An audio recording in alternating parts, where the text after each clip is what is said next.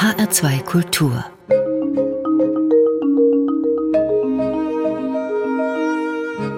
Hörbuchzeit Heute mit Dorothee Meyer-Karweg, Nicole Abraham und einem Beitrag von Leonie Berger. Auch heute haben wir wieder spannende und interessante Hörbücher für Sie ausgesucht. Den Anfang macht Ser Camerone von Maxim Snag, eine Sammlung von Geschichten aus dem Gefängnis. In Paul Austers Roman Baumgartner geht es um Liebe und Verlust und die kleinen Dinge im Leben, die uns Mut machen. Im Anschluss bespricht Leonie Berger Echtzeitalter von Tonio Schachinger, der mit dem Deutschen Buchpreis im Oktober vergangenen Jahres ausgezeichnet wurde. Und in unserem Kinder- und Jugendhörbuch von Katja Balen erlebt die elfjährige Oktober zwei Welten, die unterschiedlicher nicht sein können. Das Leben in der Natur und das Leben in der Großstadt. Die Hörbuchzeit gibt es natürlich auch als Podcast auf hr2.de und in der ARD Audiothek, jederzeit abrufbar. Maxim Snag ist Anwalt und war führendes Mitglied der belarussischen Oppositionsbewegung. Seit dem 9. September 2020 ist er in Haft. Dort hat er seine Erzählungen geschrieben in ein Notizheft, das aus dem Gefängnis nach draußen gelangte. Diese Erzählungen sind bei Surkamp unter dem Titel Ser Camarone erschienen. Eine Auswahl davon kam nun als Hörbuch heraus beim Verlag Speak Low, gelesen von Bjane Mädel. Dorothee Meyer-Karwig, es gibt ein Vorwort dazu von Alice Butter. Ja, das ist eine deutsche Journalistin, die 2021 das Buch Die Frauen von Belarus veröffentlicht hat. Das ist ein Buch über Frauen, die 2020 in Belarus gegen den Wahlbetrug protestiert haben. Und ihr Vorwort beginnt schon ein bisschen ungewöhnlich. Ich wünschte, dieses Buch würde es nicht geben. Ich wünschte, der Autor Maxim Znak hätte es nicht schreiben können, weil er belarussische Gefängnisse lediglich von seiner Arbeit als Anwalt kennt und nicht als Insasse einer Strafkolonie. Ich wünschte, ich müsste dieses Vorwort nicht einsprechen und Sie müssten es nicht anhören.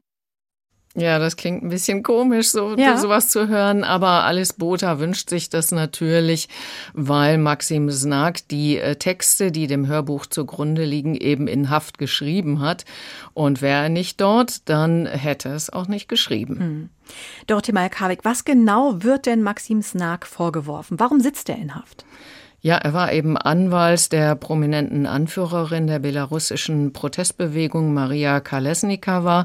Das reichte eigentlich schon, um ihn anzuklagen. Und inzwischen wurde er wegen Gründung einer Terrororganisation, so wird es genannt, zu zehn Jahren Strafkolonie verurteilt. Maria Kalesnikava übrigens zu elf Jahren. In der Untersuchungshaft hat Maxim Snag diese Sammlung von kleinen Geschichten geschrieben und diese Texte aus dem Gefängnis herausschmuggeln können. Genannt hat er die Textsammlung Seekamerone. Was bedeutet das? Ja, das Wort Seekamerone ist angelehnt an das Decamerone, diese Novellensammlung von Giovanni Boccaccio aus dem 14. Jahrhundert und Seekamerone, weil Sek das russische Akronym für Häftling ist. Was für Texte sind das, die wir hier hören?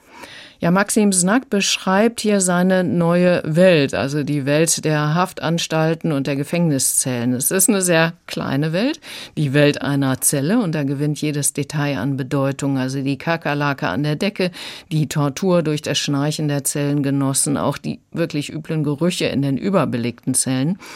Und es geht auch um Schikanen der Aufseher beispielsweise, die ihre Macht ausleben und einen in Karzer stecken können, wann immer sie wollen. Und dazu hören wir die Geschichte Sesam, öffne dich. Und das wird gelesen von Bjarne Mädel. Es kam irgendwie unerwartet. Ein Scherz, ein wenig grob, aber im Rahmen. Und die Flurwärter flippten aus, fingen an zu brüllen. Name! Und vielleicht war seine Antwort etwas spitz. Raus! Und los. Schon war er umgezogen und ohne Sachen ab in den Karzer. Das Wochenende fängt ja gut an. Sie kennen ihn schlecht, wenn Sie glauben, ihn mit Karzer bestrafen zu können. Er wird Sie bestrafen. Fünf Tage haben Sie ihm aufgebrummt, das werden Sie bereuen. Er hatte eine ziemlich kräftige Stimme und ein großes Lungenvolumen. Hätte der Karzer ein Glasfenster gehabt, es wäre wahrscheinlich rausgeflogen. Aber der Karzer hatte eine Wand, eine Wand, eine Wand und eine Wand in der es nur einen Spalt gab, zwecks Luftzufuhr. Mit welcher Kraft er das Lied Mein Ross schmetterte. Die Zeilen Ich sitze hoch auf meinem Ross waren noch in den Nachbargebäuden zu hören. Natürlich befahlen sie ihm still zu sein. Na und? Wollten sie ihn in den Bunker setzen? Da war er schon. Nach dem dritten Mal Mein Ross Als sie ihm eine Matratze brachten und ihm die in die Wand eingelassene Pritsche herunterklappten, wurde er von selbst ruhig. Der nächste Tag war der längste seines Lebens. Er konnte nur noch flüstern. Zeitvertreib, laufen. Das Inventar bestand aus einem winzigen Stühlchen, für mehr als eine Viertel Pobacke war da kein Platz. Er zog durch seine Ländereien. Drei kurze Schritte und zurück. In die Breite war es nur ein Schritt. Und betrachtete die Risse im Putz. Er entdeckte verschneite Wälder und eisbedeckte Bergkuppen, winterliche Flüsse mit Schneeverwehungen und vieles mehr.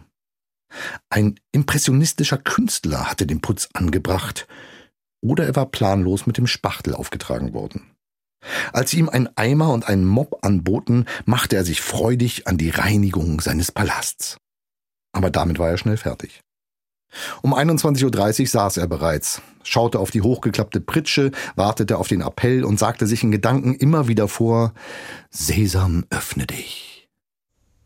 Also die Häftlinge können bei angeblichem Fehlverhalten in diesen Karzer gesteckt werden. Das heißt, es ist eine winzige Zelle und können nur hoffen, dass sie bald wieder rauskommen. Mhm. Aber Maxim Snark scheint hier daraus auch noch Humor zu ziehen. Ja, das ist das Besondere an diesen Texten, dass Nackt seinen Humor nicht verloren hat. Und Schauspieler Bjarne Mädel betont durch seine Lesung auch diesen Humor, also diese Ironie im Angesicht des Schreckens.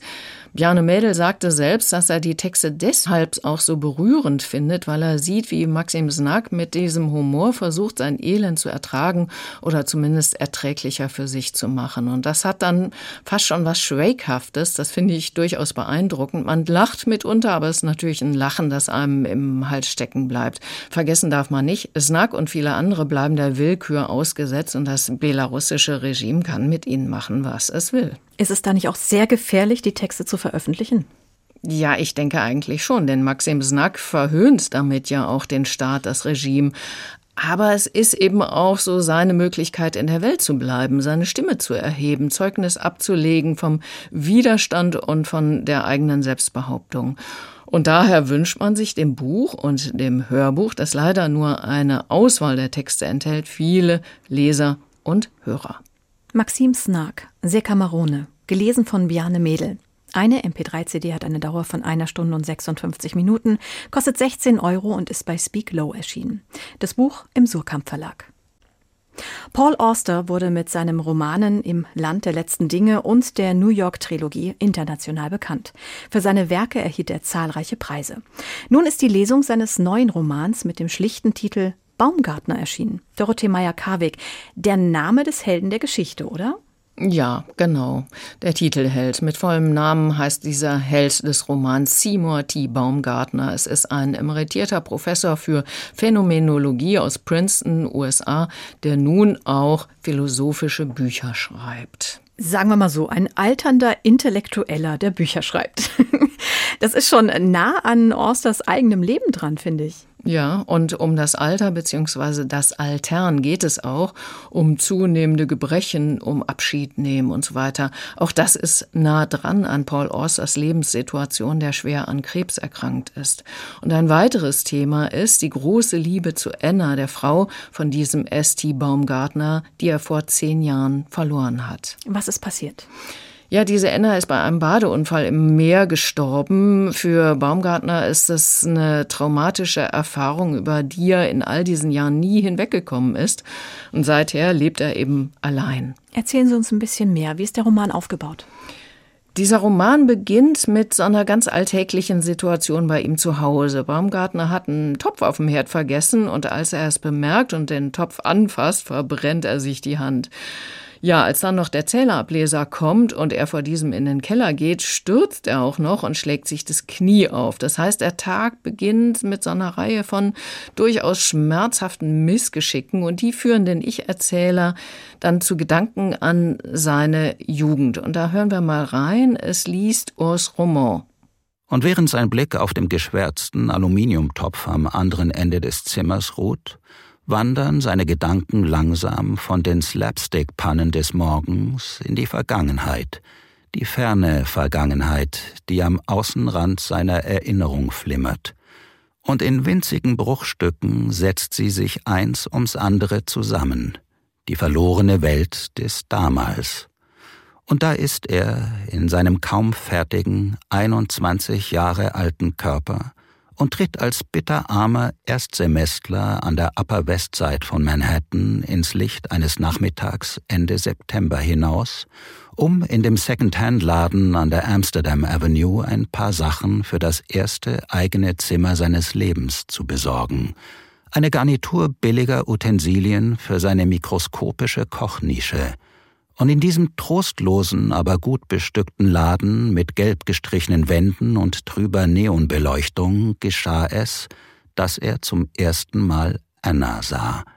Das Mädchen mit den strahlenden, alles wissenden Augen, nicht älter als 18, Studentin wie er, auch aus dieser Gegend.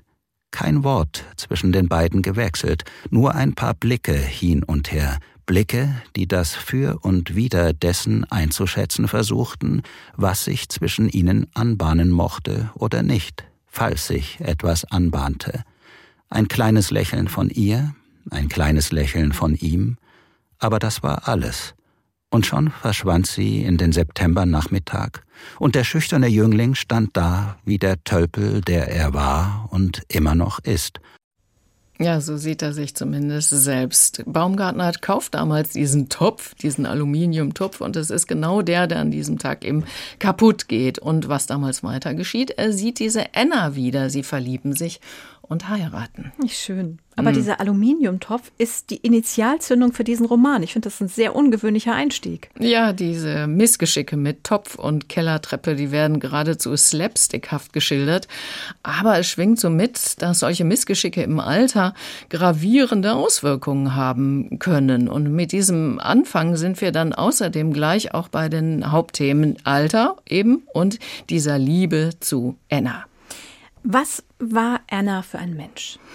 Ja, als Person sehr selbstbewusst, stark, sportlich. Sie ließ sich nicht gern in was reinreden und beruflich war sie Lektorin, die aber auch selbst eben vor allen Dingen Gedichte, aber auch Erzählungen schrieb. Und für Baumgartner war sie eine wirklich sehr wichtige Lebensbegleiterin, Ansprechpartnerin in allen Dingen. Sie zu verlieren so schmerzhaft, dass er, so nennt er es, ein Phantomschmerzsyndrom entwickelt. Das gibt es doch bei Menschen mit Amputationen. Mm. Da kenne ich das. Also das mm. amputierte Bein kann noch schmerzen, obwohl es nicht mehr da ist. Genau. Und bei ihm ist es so, mitunter hat er das Gefühl, Anna sei noch da. Er spricht mit ihr, schreibt ihr sogar Briefe. Und eines Nachts wacht er dann davon auf, dass das Telefon klingelt. Das abgemeldete Telefon im Zimmer seiner Frau. Baumgartner geht hin, nimmt ab und dran ist seine Frau, die mit ihm über ihren Zustand, den Zustand des Todes redet. Sie kann sich keiner Sache sicher sein, sagt sie, vermutet aber, dass er es ist, der sie durch dieses unbegreifliche Nachleben trägt, diesen paradoxen Zustand sich selbst bewusster Nichtexistenz, der, das spürt sie, irgendwann einmal enden muss und enden wird. Aber solange er lebt und an sie denken kann, wird ihr Bewusstsein weiterhin von seinen Gedanken geweckt und wieder geweckt werden, derart, dass sie gelegentlich in seinen Kopf schlüpfen und diese Gedanken hören kann und sehen, was er mit seinen Augen sieht. Sie hat keine Ahnung, wie das funktioniert und versteht auch nicht, warum sie jetzt mit ihm reden kann. Sie weiß nur das eine, dass nämlich die Lebenden und die Toten miteinander verbunden sind. Und wenn man so tief miteinander verbunden war, wie sie beide es waren, als sie noch lebte, kann dies sich auch im Tode fortsetzen. Denn wenn einer vor dem anderen stirbt, kann der Lebende den Toten in einer Art Schwebezustand zwischen Leben und Nichtleben halten. Doch wenn auch der Lebende stirbt, ist es aus damit, und das Bewusstsein des Toten ist auf ewig ausgelöscht. Also mit anderen Worten, man kennt das ja, der andere ist erst dann tot, wenn man nicht mehr an ihn denkt. Genau, das klingt ein bisschen nach einem Kalenderspruch, aber irgendwie ist es auch wahr. Und Baumgartner weiß, dass er sich das Telefonat nur eingebildet hat, aber dennoch hilft ihm diese Idee des Weiterlebens in den Gedanken eines anderen und bringt ihn dazu, sich noch intensiver mit dem Nachlass von Enna zu beschäftigen. Er hatte schon mal ein Gedichtband mit Lyrik von ihr herausgebracht und nun durchforstet er eben ihre Schriften in ihrem Zimmer, dass er über all die Jahre, also über zehn Jahre, so gelassen hatte, wie es war. Und Und diese Mischung dann aus Gedanken des alternden Mannes, seinen Erinnerungen, aber auch Zitaten aus den Werken Enners, die bilden das Grundgerüst für diesen Roman. Das heißt, der Fokus geht von ihm auch hin zu Anna. Genau, ja, wir erfahren auch eine ganze Menge äh, über sie, auch ihre Sicht auf die Beziehung zu diesem Seymour Baumgartner, die ein wenig von seiner Sicht abweicht, so ist das eben. Und das wird sehr schön geschildert. Sie waren äh, ein wunderbar zusammenpassendes Paar, aber jeder hatte natürlich auch sein eigenes Leben, seine eigenen Gedanken, die eigene Vorgeschichte. Und zu seinem gegenwärtigen Leben gehört auch, dass er auch noch versucht, eine neue Liebe zu erringen. Auch davon hören wir, ohne aber Anna zu vergessen. Der Roman über das Altern und eine große Liebe wird von Urs Raymond gelesen. Mein Eindruck, es ist ein sehr ruhiger Ton. Mhm. Trägt das denn über die sechseinhalb Stunden? Ja, in der Eingangsszene, also dieser Aneinanderreihung von Missgeschicken, da war mir ein bisschen zu ruhig, zu gedämpft. Das hat mich ein bisschen irritiert. Da fand ich es nicht so gut. Aber besser fand ich es richtig gut dann auch bei diesen psychologisch-philosophischen, nachdenklichen Passagen, die ja auch den Hauptteil des Romans ausmachen. Da nimmt er mich gleich mit, mit seiner ja auch sehr tiefen, etwas rauen Stimme. Ihr Fazit für den Roman? Ja, es ist ein Roman, der mir lange im Gedächtnis bleiben wird, weil so viel drinsteckt. Also mhm. diese Gedanken über das Alter, das Altern, die gehen uns ja alle an. Und je älter ich werde, desto mehr interessiert mich das auch. Mhm. Mhm. Dazu kommen eben Gedanken über eine Person, die man sehr geliebt hat. Das ist wirklich sehr anrührend. Und letztendlich gibt es so auch autobiografische Einsprengsel. Da erwähnt Baumgartner die Orster-Seite seiner Familie. Und da kann man sich dann so ein bisschen auf die Spuren aus dem Leben des Autors machen. Insgesamt für mich eine große Empfehlung. Paul Auster, Baumgartner, gelesen von Urs Raymond. Eine MP3-CD ist in der ungekürzten Lesung 6 Stunden und 23 Minuten lang, kostet 23 Euro und ist bei der Divan erschienen. Ja, und das Hörbuch kommt auf den ersten Platz der HR2 Hörbuchbestenliste vom Februar. Wer sich die ansehen will, die gesamte Liste gibt es mit Hörbeispielen, beispielsweise auf hr2.de. Im Oktober vergangenen Jahres erhielt Tonio Schachinger mit seinem Roman Echtzeitalter den Deutschen Buchpreis. Es ist sein zweiter Roman, der auch als ungekürzte Lesung beim Argon Verlag erschienen ist. Interpret des Romans ist der österreichische Schauspieler Johannes Nussbaum. Meine Kollegin Leonie Berger hat sich das Hörbuch Echtzeitalter angehört. Sie beginnt ihre Besprechung mit einem Ausschnitt daraus. Die Kunst des Nichtauffallens besteht darin, sich nicht an die eigene Individualität zu klammern und alles, was man mag oder wovon man glaubt, es sei einem wichtig, als austauschbar zu begreifen. Till ist ein Naturtalent darin. Nicht auffallen hilft schon mal, denn so fliegt Till unter dem Radar derjenigen, die Stress machen, Schüler wie Lehrer. Dann aber gilt es, sich dennoch einer Gruppe zuzuordnen, denn ein Einzelgänger will man auch nicht sein. Till wird sehr schnell dem Zahlenvolk zugeordnet, was der Dolina akzeptieren kann, obwohl er für Sprachen zuständig ist, für den Literaturkanon. Der Dolina ist Tills Klassenvorstand. Klassenlehrer würde man hierzulande sagen. Man lernt überhaupt einiges über das österreichische Schulsystem im Allgemeinen und das von Wiener Eliteschulen im Besonderen. Till geht auf das Marianum, was nur ein kleiner Namensschlenker ist vom echten Vorbild, dem Theresianum, das auf Maria Theresia zurückgeht. Ganz schön aufgeladen alles. Wegen des teuren Schulgelds sind es vor allem Kinder von Ärzten und Anwälten, die das Marianum besuchen. Der Dolina verkörpert alles, was einem zu einer solchen Schule einfallen kann. Anspruch, Dünkel, an Terror grenzender Sarkasmus.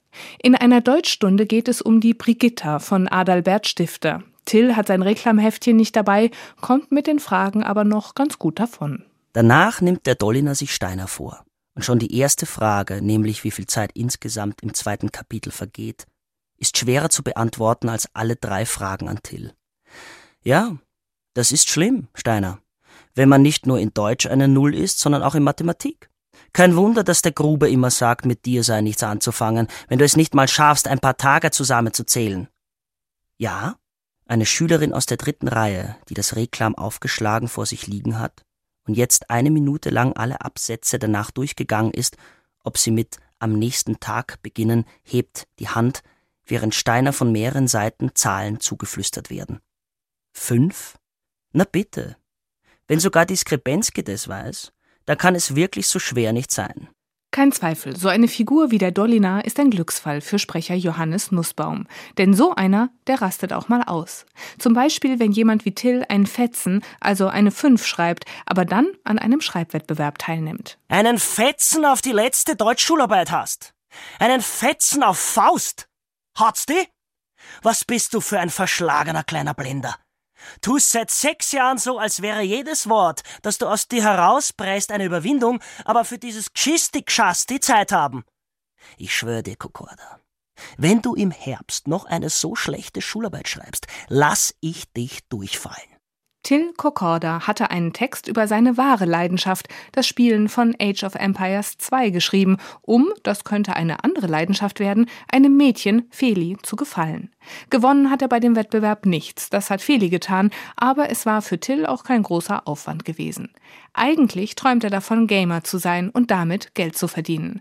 Was sich zuerst wie eine amtliche Computerspielsucht anhört, wird dann doch zu einer fast professionell anmutenden Beschäftigung. Till wird nicht nur in den YouTube-Videos anderer erwähnt, sondern fährt auch auf die Gamescom nach Köln oder nimmt an Turnieren teil. Das Gaming ist neben der Eliteschule das andere große Thema in Tonio Schachingers Echtzeitalter. Er lässt sich viel Zeit, beides zu ergründen und ausführlich zu beschreiben. Seinen Figuren schenkt er ebenso viel Zeit, sich zu entwickeln. Echtzeitalter ist ein Hörbuch zum Eintauchen. Dabei sind es immer wieder die Einsichten und Beschreibungen des heranwachsenden Till, die dafür sorgen, dass man gerne dabei bleibt. Erst recht in dem atmosphärischen Tonfall von Johannes Nussbaum. Das Rauchereck ist ein magischer Ort, weil Rauchen eine magische Tätigkeit ist. Rauchen ist ein Zaubertrick. Rauchen ist ein verlässlicher Fluchtweg, ein endloser Trost, eine ewige Vorfreude. Und Rauchen verbindet. Es beginnt damit, einen anderen Menschen um Feuer zu fragen, sich zu einem anderen Menschen hinüberzubeugen, ihm das Feuerzeug hinzuhalten oder in die Hand zu drücken, wechselseitig Zigaretten zu schnorren und dadurch die unsichtbaren Barrieren zu überwinden, die uns sonst verbieten, Menschen anzusprechen, die wir nicht kennen. Schauspieler Johannes Nussbaum verortet Echtzeitalter eindeutig und macht so den Mehrwert des Mediums Hörbuch offensichtlich, auch wenn er als amerikanischer Gamer, dem er zwischendurch seine Stimme gibt, nicht ganz überzeugt. Trotzdem, hier werden Welten lebendig, die einerseits fremd sind, aber andererseits so viele Anknüpfungspunkte bieten, dass es einen immer weiter hineinzieht und schließlich nach dem Abitur, pardon, der Matura wieder entlässt. Leonie Berger über Tonio Schachinger. Echtzeitalter. Gelesen von Johannes Nussbaum. Zwei MP3-CDs, das sind elf Stunden und zwölf Minuten, kosten 30 Euro und das Hörbuch ist bei Argon Edition erschienen. Der Deutsche Buchpreis 2023 ist die eine Auszeichnung. Die andere, das Hörbuch, steht auf Platz zwei der HR2 Hörbuch Bestenliste vom Februar. Zur Begründung heißt es von der Jury, Tonio Schachinger unterzieht mit dem Zögling Till, dem verstaubten Genre des Internatsromans österreichischer Prägung, eine sympathische und gekonnte Frischzellenkur. Der Roman ist ein Muss und hat zu Recht den deutschen Buchpreis erhalten. Johannes Nussbaum gelingt es ganz wunderbar, den Witz und die Raffinesse des Romans zu transportieren. Wir kommen zur Rubrik des Kinder- bzw. Jugendhörbuchs. Diesmal für Teenies ab elf. Es trägt den Titel Oktober, Oktober und geschrieben hat es Katja Balen. Die 1989 geborene britische Autorin ist Co-Direktorin der gemeinnützigen Organisation Manspring Arts, die es Menschen mit Autismus, ADHS und so weiter ermöglicht, sich kreativ zu betätigen. Sie lebt in London. Ihr Jugendroman Oktober, Oktober wurde 2022 mit der Yoto Carnegie Medal ausgezeichnet. Dorothee Meyer-Karwig. Worum geht es in dem Jugendroman, der nun auch als ungekürzte Lesung erschienen ist? Ja, also die Geschichte spielt in England und im Mittelpunkt steht das zu Beginn zehnjährige Mädchen mit dem ungewöhnlichen Namen Oktober. Den Namen bekam sie, da sie im Oktober geboren wurde und aus ihrer Sicht wird die Geschichte erzählt. Das Mädchen ist sehr fantasiebegabt, denkt sich immer Geschichten aus und das Besondere ist, sie lebt mit ihrem Vater in einem einfachen Häuschen im Wald, also möglichst fern von der Zivilisation, allerdings doch nicht so weit von London entfernt. Die Mutter, wo ist die? Die Eltern haben sich getrennt, als Oktober ganz klein war. Also der Vater war schon immer so ein Naturbursche, aber die Mutter konnte sich das Leben im Wald nicht so vorstellen. Da aber auch Oktober das Leben im Wald liebt, ließ die Mutter sie beim Vater und lebt nun in London. Wie lebt es sich denn jetzt im Wald? Für Kind und Vater. Hm, ja, das lassen wir das Mädchen Oktober doch gleich mal selbst erzählen und wir hören die Schauspielerin Luise Helm, die gibt der Ich-Erzählerin ihre Stimme. Wie ein Geheimnis fühlt es sich an, dass wir hier sind, verborgen und vergessen auf eine gute Art, auch wenn es schon Leute gibt, die wissen, dass wir hier sind.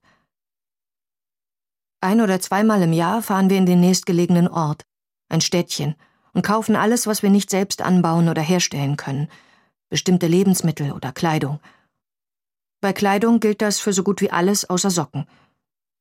Dad schafft es locker, mit munter klappernden Nadeln einen Wollknäuel in die Form eines Fußes zu bringen, während er gleichzeitig mit einem Auge den Herd im Blick hat. Aber wenn ich mich daran versuche, gibt es jedes Mal ein einziges Wirrwarr.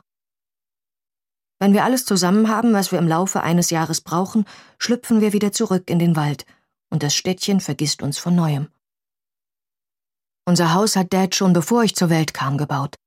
Geboren bin ich allerdings trotzdem nicht hier, denn im letzten Moment hat die Frau, die meine Mutter ist, kommt gar nicht in Frage gesagt und sich eilig ins Krankenhaus bringen lassen, wo sie durch lange Gänge gerollt wurde, die weiß und grell und baumlos und blank gescheuert waren. Und sie konnte sich erst nicht erinnern, dass es früher so gewesen sein sollte. Doch dann fiel ihr alles wieder ein, und sie erinnerte sich an lauter Dinge wie Mikrowellengeräte und Computer mit Internet und Heizungen, die auf Knopfdruck funktionieren, anstelle eines bullernden Holzfeuers, von dem all unsere Sachen leicht süßlich nach Rauch riechen. Das alles fiel ihr wieder ein, und als sie ihr Baby gereicht bekam, eingewickelt in eine zu den Wänden und Laken und Kissen passende weiße Decke, da sagte sie zu Dad, sie könne nicht zurückgehen. Sie tat es dann aber doch, wenigstens für eine Weile. Aber sie verschwand immer wieder in jener Welt, die an unsere angrenzt, und als ich vier war, verließ sie uns endgültig. Ja, das war ein Ausschnitt aus Oktober, Oktober von Katja Balen, gelesen von Luise Helm. Oktober lebt nun also allein mit ihrem Vater im Wald, nah bei den Tieren. Und eines Tages findet das Mädchen dann auch so ein Eulenküken, das beim Sturm aus dem Nest gefallen und offensichtlich keine Eltern mehr hat. Sie nimmt es bei sich auf und nennt es Tick. Das klingt nach einem schönen und wildromantischen Leben, finde ich. Ja, und es wird auch so von der Autorin geschildert. Also der Vater unterrichtet Oktober nicht nur in schulischen Dingen, also wie Schreiben und Rechnen, sondern bringt ihr auch bei, im Wald zu überleben, die Natur zu lesen und zu verstehen. Das klingt wirklich alles sehr wildromantisch. Luise Helm liest diese Geschichte. Wir haben es gerade gehört und ich finde, die Stimme klingt sehr angenehm. Genau, sie hat eine sehr weiche Stimme, sehr melodiös auch. Sie transportiert gut diese große Liebe, die Oktober für das Leben mit dem Vater im Wald empfindet. Die Stimme umhüllt uns geradezu. Später hören wir dann aber auch, dass Luise Helm durchaus sehr wütend und auch aggressiv klingen kann. Wir haben es gerade schon gehört, im Ausschnitt spricht Oktober auch von der Frau, die meine Mutter ist. Da ist sehr viel Distanz dazwischen. Ja, Oktober hat ihr Urteil über ihre Mutter gefällt. Die habe ja das Idyll im Wald verlassen, habe sie die Tochter und den Vater verlassen. Oktober lehnt daher auch jeden Kontakt ab. Sie liest auch nicht die Briefe, die die Mutter oft an sie schreibt. Also kommt es gar nicht mehr zu einem Kontakt zwischen Mutter und Tochter? Doch sehr unvermutet für das Mädchen, und zwar an dessen elften Geburtstag. Da kommt die Mutter überraschend in den Wald, und statt sich zu freuen, läuft Oktober dann aber weg, klettert hoch hinauf auf einen Baum und der Vater dann gleich hinterher. Und dabei stürzt er schwer vom Baum und liegt dann mit zerschmetterten Knochen auf dem Waldboden. Überlebt er? Ja, schon, aber er liegt lange im Krankenhaus und das verändert das Leben von Oktober dann drastisch, denn die muss nun zu ihrer Mutter nach London. Naja, bei der Vorgeschichte sicherlich für beide kein leichtes Zusammenleben. Nein, Oktober findet es, ja, man kann sagen, furchtbar in London mhm. und gibt sich auch keinerlei Mühe, das zu verbergen. Und dazu hören wir eine Szene vom ersten Abend in dem Reihenhäuschen der Mutter. Die hat sich zu Oktober ans Bett gesetzt, doch die Tochter dreht sich dann weg. Die Mutter spricht aber dennoch mit ihr. Ich hab dich so schrecklich vermisst und manchmal gedacht, es zerreißt mich in tausend Stücke. So hatte ich mir das nie vorgestellt, aber dein Vater hat vor deiner Geburt mal eine Weile in London gelebt. Wusstest du das? Doch er konnte sich einfach nicht an die Stadt gewöhnen. Erst der Wald hat ihn wieder lebendig gemacht. Aber für mich war dieses Leben da draußen die Hölle. Sie rückt ein Stück zur Seite, und mit einer Stimme, die so klingt, als müsste sie sich an Tränen vorbeiquetschen, sagt sie Ich bin so glücklich, dass ich dich jetzt sehen kann. Sie steht auf. Und ich weiß, jetzt schaut sie auf den Hügel, der ich bin, und als ich ihre Schritte in Richtung Tür höre, Da vergesse ich, dass ich eigentlich schweigen will, werfe die Decke zurück und flüstere Ich hasse dich. Und jeder Ton ist mit Nägeln gespickt, die Worte zerschneiden die Luft, und ich weiß, sie hat mich gehört, denn ich sehe, wie ihr Rücken steif wird, als sie im Dunkeln in der Tür steht. Eine schwierige Situation für alle. Mm, ja, das ist aber das, was das Hörbuch auszeichnet. Also Katja Balen versteht es, finde ich, schon sehr gut, diese ganze Emotionalität einer Elfjährigen in einer Krisensituation zu beschreiben. Das klingt sehr aggressiv, sehr ungerecht auch, aber ja, eben auch sehr lebensnah. Wie geht's dann weiter? Naja, Oktober muss dann auch natürlich in die Schule. Auch das für sie ein furchtbarer Angang, da sie bislang kaum Kontakt mit anderen hatte. Und ja, diesen ganzen Lärm und das Gewusel an der Schule kaum erträgt.